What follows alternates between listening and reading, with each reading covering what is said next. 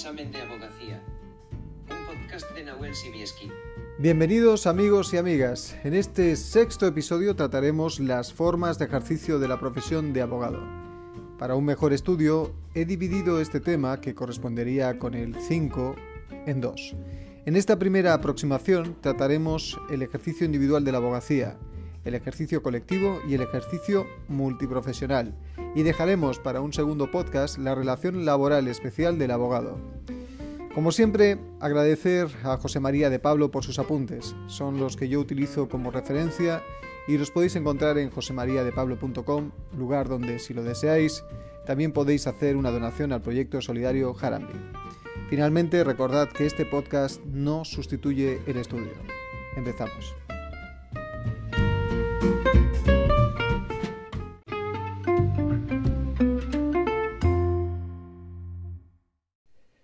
Comenzamos hablando del ejercicio individual, porque como todos sabemos ya a estas alturas, la profesión de abogado se puede ejercer de manera individual, ya sea por cuenta propia, como titular de un despacho, o por cuenta ajena, como colaborador de otros despachos, ya sean estos individuales o colectivos.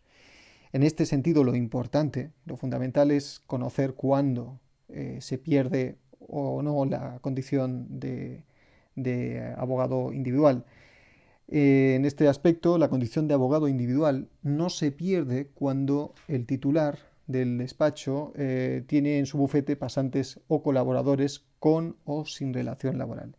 Y tampoco se pierde en otros casos como cuando se comparte el bufete con familiares, ya sean estos cónyuges, ascendientes o descendientes hasta el segundo grado de consanguinidad o afinidad. Eh, tampoco cuando se comparte local con otros abogados, siempre que, eso sí, y esto es importante, que se mantenga eh, la independencia de sus bufetes sin identificación conjunta, cuando se tengan concertados acuerdos de colaboración para determinados asuntos, tampoco se pierde la, condición de abogado individual, y finalmente cuando eh, tampoco se pierde cuando se constituye una sociedad unipersonal para el ejercicio de la profesión. También eh, es necesario recordar que en el ámbito disciplinario, en estos casos, cuando ejercemos como de forma individual, el abogado del despacho individual responde eh, profesionalmente por las actuaciones que efectúan sus pasantes o colaboradores, eh, sin perjuicios, o sí, que de la facultad de, este, de este abogado individual, de este titular del despacho, de repetir frente a ellos si fuera preciso. A pesar de esto, eh, los pasantes y colaboradores tienen, conforme a las normas deontológicas, también una responsabilidad disciplinaria. En cuanto a los honorarios, eh, en el tema de, los honorarios, estos se devengan a favor del titular del despacho y éste responde eh, frente a los salarios o los honorarios debidos a los colaboradores, salvo pacto escrito en contrario. También se puede ejercer la actividad eh, de abogado individual eh, por cuenta ajena. Em, en este sentido, eh, se puede ejercer en régimen de especial colaboración que se tiene que pactar expresamente, expresamente por escrito, fijando la duración, las condiciones, el alcance y el régimen económico. La abogacía también puede ejercerse por cuenta ajena bajo un régimen de derecho laboral mediante un contrato, en el que se respetará eh, siempre la libertad e independencia básicas del ejercicio de la abogacía, recordad los temas 1 y 2, y deberá expresarse eh, si éste eh, fuese en ejercicio de exclusividad. Pero, pero esto ya lo hablaremos un poquito más adelante.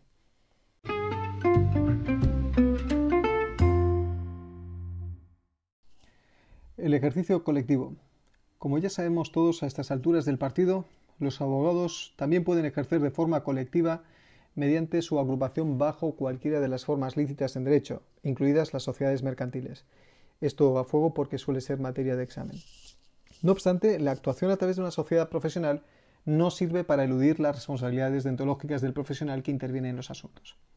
Estas agrupaciones colectivas de abogados tienen como objetivo exclusivo el ejercicio profesional de la abogacía, algo que es lógico. Están integradas exclusivamente por abogados en ejercicio, sin límite de número. No pueden compartir locales o servicios con profesionales incompatibles si ello afectase al secreto profesional, lo que nos lleva irremediablemente a lo que ya hablamos en podcasts anteriores. En este sentido, tanto el capital como los derechos políticos y económicos solo pueden atribuirse a los abogados miembros del despacho. Además, se debe permitir la identificación de sus integrantes y para ello, para facilitar esta identificación, se tiene que inscribir en forma y composición en el registro especial correspondiente al colegio donde se estuviese domiciliado. Este registro se irá actualizando o se va actualizando conforme a las altas y las bajas que se producen dentro de los componentes e integrantes de, de esos despachos. Además, los colegios de abogados pueden exigir a los despachos que aporten contratos de trabajo y colaboración que se hayan suscrito con otros abogados para comprobar si se ajustan al Estatuto General de la Abogacía. Los abogados integrantes tienen una serie de obligaciones. Por ejemplo, no pueden tener eh, un despacho independiente al colectivo. Una vez formas parte del despacho eh, colectivo ya no puedes manejar asuntos propios. Y en las minutas que se giren se debe dejar constancia de su condición del miembro del colectivo, por si se pudiera incurrir en algún tipo de responsabilidad civil, como ya veremos. Particularidades. Pues eh, no obstante lo que, hemos, lo que acabamos de avanzar, eh, las actuaciones del turno de oficio tienen carácter personal, aunque se puede solicitar al colegio eh, que se facture a nombre del despacho colectivo. Además, los miembros del despacho colectivo tienen plena libertad para aceptar o rechazar asuntos del despacho y plena independencia para dirigir la defensa de los intereses encomendados. Además, también algo de lo que hemos hablado en podcasts anteriores, no es necesario solicitar la venia interna en las sustituciones. Y los honorarios corresponden al colectivo sin perjuicio de un régimen interno de distribución de estos honorarios. Además, eh, dentro de lo que hablamos del régimen disciplinario, la actuación profesional de los integrantes del despacho colectivo está sometida a las disciplinas del colegio, donde se esté domiciliado, como es también evidente y lógico, y responde personalmente el abogado que, haya efectuado el encargo. Sin embargo, y esto también es importante, el resto de componentes del despacho colectivo están sujetos, como es lógico, al deber de secreto profesional, a las incompatibilidades de cualquiera de sus integrantes y al conflicto de intereses. En cuanto a la responsabilidad civil, como hemos avanzado, eh, la responsabilidad civil del despacho colectivo depende de la forma utilizada para su agrupación pero todos los abogados que han intervenido en un asunto pueden responder civilmente frente al cliente con carácter personal, solidario e ilimitado. En este sentido, para salvaguardar las relaciones de compañerismo y secreto profesional, las normas del despacho pueden someter a arbitraje colegial las discrepancias internas por el funcionamiento, la separación o la liquidación del despacho.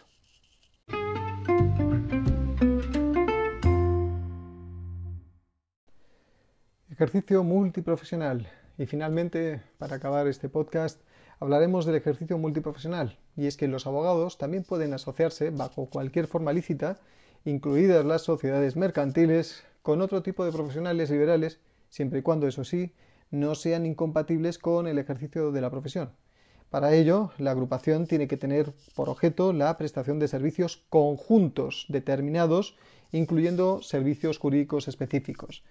La actividad tampoco puede afectar al correcto ejercicio de la abogacía de los miembros abogados.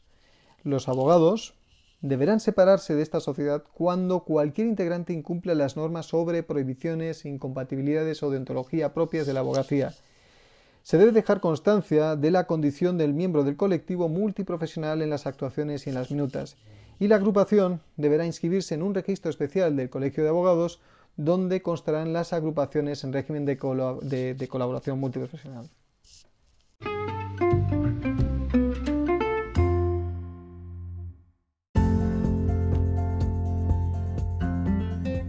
En este episodio hemos visto que los abogados pueden ejercer de forma individual y colectiva, que no se pierde la condición de ejercicio individual, entre otras cosas, si se comparte despacho con pasantes, familiares o con otros abogados. Eso sí, con estos últimos no debe existir identificación conjunta, que el titular responde profesionalmente por sus pasantes y colaboradores sin perjuicio de poder repetir frente a ellos, que los honorarios se girarán a favor del titular del despacho salvo pacto expreso. También hemos visto que se puede ejercer la abogacía eh, con miembros, como miembros de un despacho colectivo o de un despacho multiprofesional, que en los colectivos los abogados no pueden tener despacho independiente a este y que las actuaciones del turno de oficio tienen carácter personal, si bien se puede solicitar al colegio la facturación a nombre del despacho. Que en los multiprofesionales se puede ejercer con otros profesionales liberales si no se pone en riesgo la independencia ni el secreto profesional de los abogados. que en estos deberán determinarse los servicios conjuntos y los específicos de los letrados. En cualquier caso, tanto las agrupaciones colectivas como las multiprofesionales deberán estar registradas en un registro especial que pone a disposición el colegio y que los abogados deberán identificarse siempre como miembros de esta colectividad profesional. Esto es todo. Solo despedirme, reiterando mi más sincero agradecimiento a José María de Pablo por sus apuntes y recordando que este podcast no sustituye el estudio.